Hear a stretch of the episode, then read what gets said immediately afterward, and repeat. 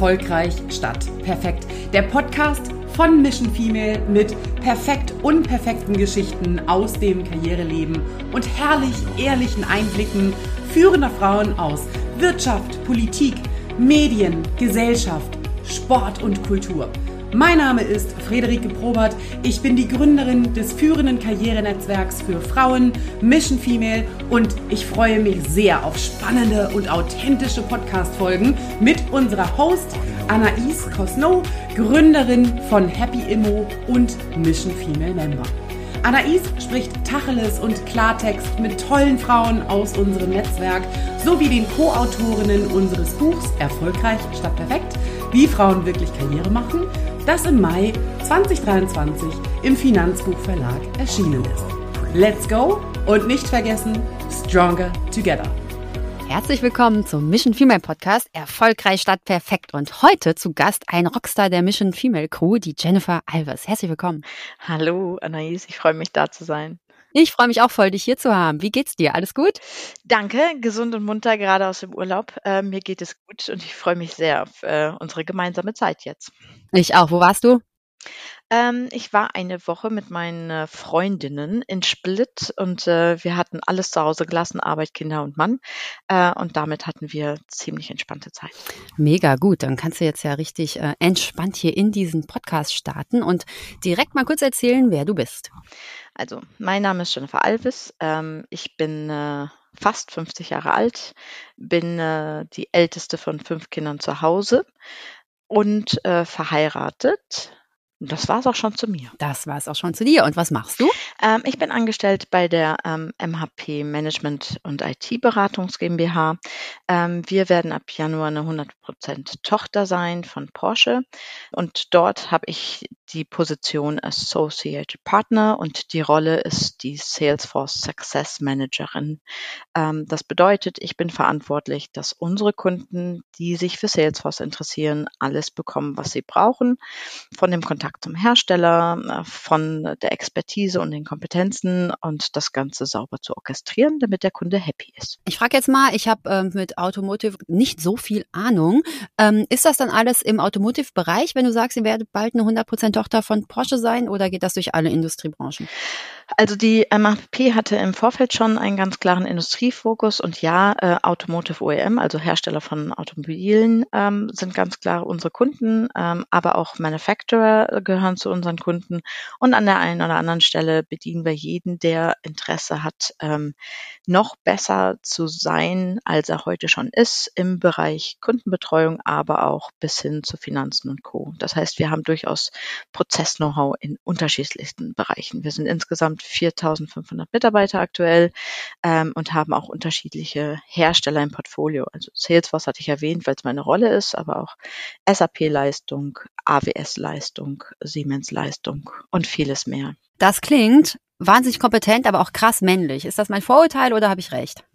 Ähm, krass männlich insofern, dass die Branche definitiv krass männlich ist. Also wir haben es ähm, noch nicht geschafft, an die 50 Prozent reinzukommen. Wenn man in die IT Branche deutschlandweit schaut, also rein auf Deutschland, liegt, glaube ich, der durchschnittliche Prozentanteil von weiblichen Arbeitskräften bei circa 12 bis 13 Prozent. Da sind wir als MAP aber schon ein ganzes Stück besser. Ich glaube, die letzten Zahlen lagen bei 28 Prozent weiblichen Anteil. Bei 28 Prozent, wow. Ja. Wie habt ihr das geschafft? ähm, wir haben es geschafft wegen einem ähm, freundlichen Umfeld, welches Diversität äh, zulässt in allen allen Facetten. Ja, das heißt nicht nur das Thema Mann und Frau, sondern auch alt und jung und äh, vor allen Dingen auch Beruf und Familie zu vereinen. Was bietet ihr da an, gerade ähm, Familie zu vereinen? Das ist ja echt so ein Thema. Ich beobachte ganz oft, dass die Karrieren von Männern und Frauen am Anfang so bis 30 laufen die ja parallel, ja. Und irgendwann, wenn das Thema Familie kommt, dann geht es auseinander oder kann es auseinandergehen.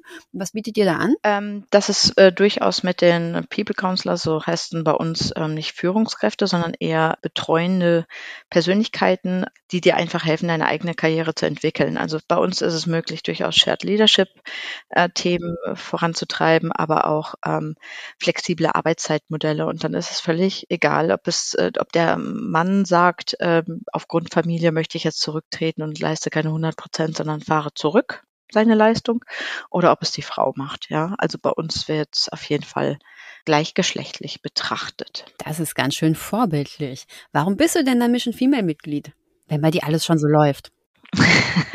Also bei Mission Female bin ich Mitglied geworden und das ist sehr spannend. Ähm, ich bin im Juli 21 erst bei MHP eingestiegen, hatte eine ähm, hervorragende Karriere vorher bei einem anderen ähm, Software-Implementierer für CM-Applikationen. Äh, 14 Jahre war ich in der anderen Company unterwegs und hatte mich dann Juli 21 für MHP entschieden. Ähm, und mit und bei MHP ist es halt ein Stück weit größer und auch durchaus umfangreicher, was das Portfolio anging. Und da ich komplett neu war, also keine festen Wurzeln schon innerhalb der MAP hatte, meine alten Wurzeln nicht festhalten wollte, habe ich für mich entschieden, ich brauche jemand, mit dem ich mich konstruktiv über meine Situation, über den Werdegang, aber auch die möglichen Ziele und diese auch konstruktiv zu betrachten, ob die richtig angesetzt werden, habe ich Businessfreunde gesucht, ähm, die auf gleichen Niveau sind, auf der gleichen Ebene sind äh, und die vielleicht vor gleichen Herausforderungen stehen. Und diese Suche habe ich dann aktiv gestaltet. Das heißt, ich bin bei Mission Female nicht durch eine Empfehlung reingekommen, sondern die habe ich auf LinkedIn-Aktivitäten entdeckt und ähm, da mal nett angefragt und ähm, habe sehr schnell festgestellt, dass es genau das ist, was ich gesucht habe, weil es da um erfolgreiche Frauen gibt, die aber auch ganz offen darüber sprechen, was läuft gerade nicht und wie kann man das vielleicht verbessern und ähm, lernen doch einfach von meinen Fehlern mit. Und ja, das war der Grund, ähm, zu Mission Female zu gehen. Und das ist auch weiterhin der Grund, um zu bleiben, ja, weil es äh, nach wie vor ein sehr offener, verbindlicher, ähm, verbindliches Umfeld ist, was ich für mich ähm, aktuell brauche, neben den Kollegen bei MAP noch Rückendeckung ähm, von anderen persönlich. Ja, gekommen, um zu bleiben. Ich glaube, das sind wir viele. Und ich schätze auch sehr, sehr das, was du gerade gesagt hast, eben diesen Austausch, äh, gerade was die Probleme angeht. Ne? Also gar nicht, ähm, dass wir alle toll sind und sowas, das, ähm, darüber muss man sich gar nicht austauschen, sondern man muss sich echt darüber austauschen, was gerade nicht läuft und wie man diese Probleme löst. Und da finde ich Mission Female auch total großartig. So geht's mir auch. Hin und wieder kriege ich Anfragen, aber darf auch welche stellen. Genau. Mm, okay, also du hast auf LinkedIn geguckt, Mission Female, super Netzwerk und schwupps, hast du auch schon ein Mission Female Buch mitgeschrieben, ne? Und dein Thema ist oder dein, dein Titel ist, meine Vorbilder sind Frauen, meine größten Supporter sind Männer.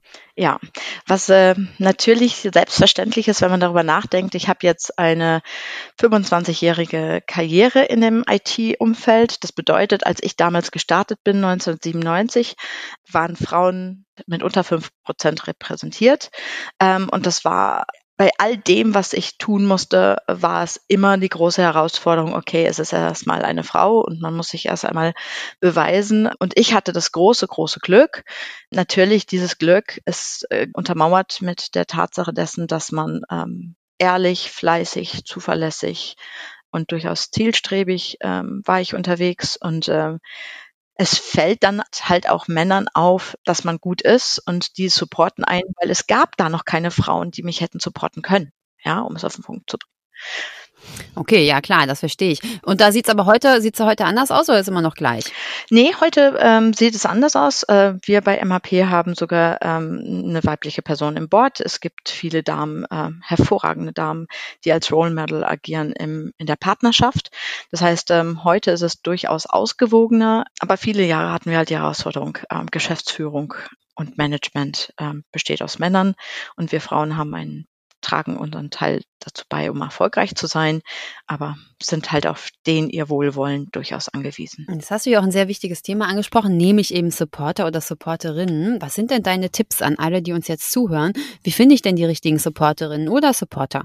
bei mir, darf ich sagen, war das Glück, ähm, dass sie mich gefunden haben. Ja, ähm, und das liegt sicherlich ein Stück weit daran, dass ich ähm, so bin, wie ich bin. Also immer ziemlich offen, durchaus zugewandt an konstruktiver äh, Kritik. Ähm, immer fleißig, auch ähm, gerne mal die Extrameile. Und die Extrameile ist jetzt äh, in dem Fall nicht negativ besetzt, sondern wenn ich irgendeinen inhaltlichen, funktionalen, technisches Gap hatte, habe ich mich halt reingelesen in das Thema, damit ich das, das dieses Gap schließe. Es gibt aber auch Themen, wo ich sage, okay, dafür bedarf es Talent. Das habe ich dann auch offen kommuniziert, dass ich gesagt habe, an der Stelle äh, bin ich nicht die Richtige. Also auch da diesbezüglich mal ehrlich zu sein und sich nicht irgendwie zu überfordern, Ah, das finde ich einen super Tipp. Den hört man sehr, sehr selten, ne? dass man auch mal Nein sagen soll, wenn man wirklich nicht die Richtige ist.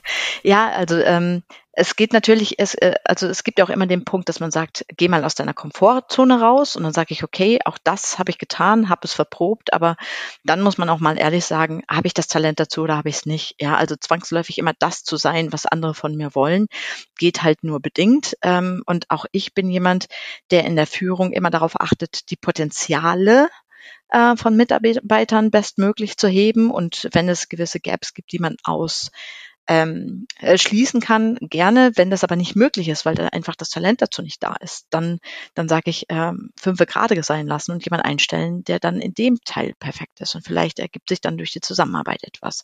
Also auch manchmal. Ja klar, das ist ja auch generell, ne? Lieber die ähm, Stärken stärken und die Schwächen eben Schwächen sein lassen. Genauso. Ich habe natürlich deine Story gelesen im Buch und ähm, ein Learning, das mich besonders äh, beeindruckt hat oder das ich besonders stark finde, ist, nicht alles, was andere über dich sagen, sagen ist wichtig. Wichtig ist, was du selbst von dir hältst. So, und ich glaube, dass jeder weiß, dass das so ist. Aber wie kommt man denn dahin, das zu akzeptieren und das auch wirklich so zu, ja, da drüber zu stehen und das zu leben? Ähm, ich glaube, da kommt man im Laufe der Zeit hin. Also ähm, viele Jahre lang habe ich versucht, die zu sein, die andere der Meinung waren, die ich sein sollte. Mhm, das kenne ich gut. Ja, genau. Es ist, äh, das betrifft dich ja im privaten Umfeld, also sei es Familie, sei es Freunde. Ähm, es ist aber auch im beruflichen Kontext, ne? sei es direkte Arbeitskollegen auf gleicher Ebene, Kollegen, die dir unterstellt sind, aber auch Führungskräfte, die über dir stehen. So und ähm, ich habe im Laufe meiner beruflichen Karriere halt festgestellt, dass die Momente, wo ich ähm, nicht mehr ich selbst war, wo ich nicht mehr die war, die auch in mir steckt, wo ich ständig darüber nachgedacht habe, mache ich es jetzt auf meine Weise oder mache ich es auf andere Weise, dass das die Zeiten waren, die mich enorm angestrengt haben und die mich beruflich am Ende des Tages auch nicht erfolgreich gemacht haben. Als ich irgendwann entschieden habe, dass jeder seine Meinung haben darf und auch ich habe gewisse Meinungen über gewisse Menschen. Das, das macht man automatisch. Ne? Und dieses Schubladendenken ist immer ein Kraftakt, äh, dieses nicht zuzulassen und den Space äh, frei zu halten und den Raum zur Entwicklung, äh, dass die Person sich entwickeln darf, ähm, zu geben. Den habe ich dann irgendwann auch für mich beansprucht, dass ich gesagt habe, ich bin die, die ich bin. Ich weiß, was ich kann. Ähm, ich weiß aber auch, wo meine Schwächen sind. Ähm, und viel wichtiger ist, ich weiß, was ich will. Und das zu akzeptieren und danach zu handeln, führt dazu, dass man ziemlich authentisch ist und so ist, wie man ist. Aber das führt auch dazu, dass man nicht everybody's darling ist. Und ich glaube nicht, dass es notwendig ist, everybody's darling zu sein sondern dass man einfach sagt, okay, ich stehe dafür und wenn genau das gebraucht wird, dann bin ich da und wenn was anderes gebraucht wird, kann ich gucken, ob ich es kann und wenn ich es nicht kann, kann man auch ganz klar sagen, nee, das bin ich nicht. Also ein ganz starker Ansatz und ein ganz starker Appell auch an alle, ne?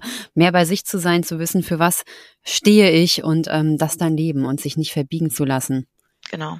Ist natürlich schwierig für alle jungen Frauen, die gerade aus dem Studio kommen, zu wissen, wer man ist und was man will, dass die diese Fähigkeiten noch nicht alle in Gänze besitzen und dass die natürlich auch ein Stück weit Flexibilität mit sich bringen müssen, weil halt äh, von Studium in den Job einsteigen ist halt ein komplett anderes Level. Und dann muss man auch eine, eine Menge erst einmal kennenlernen und gucken, was macht man wie.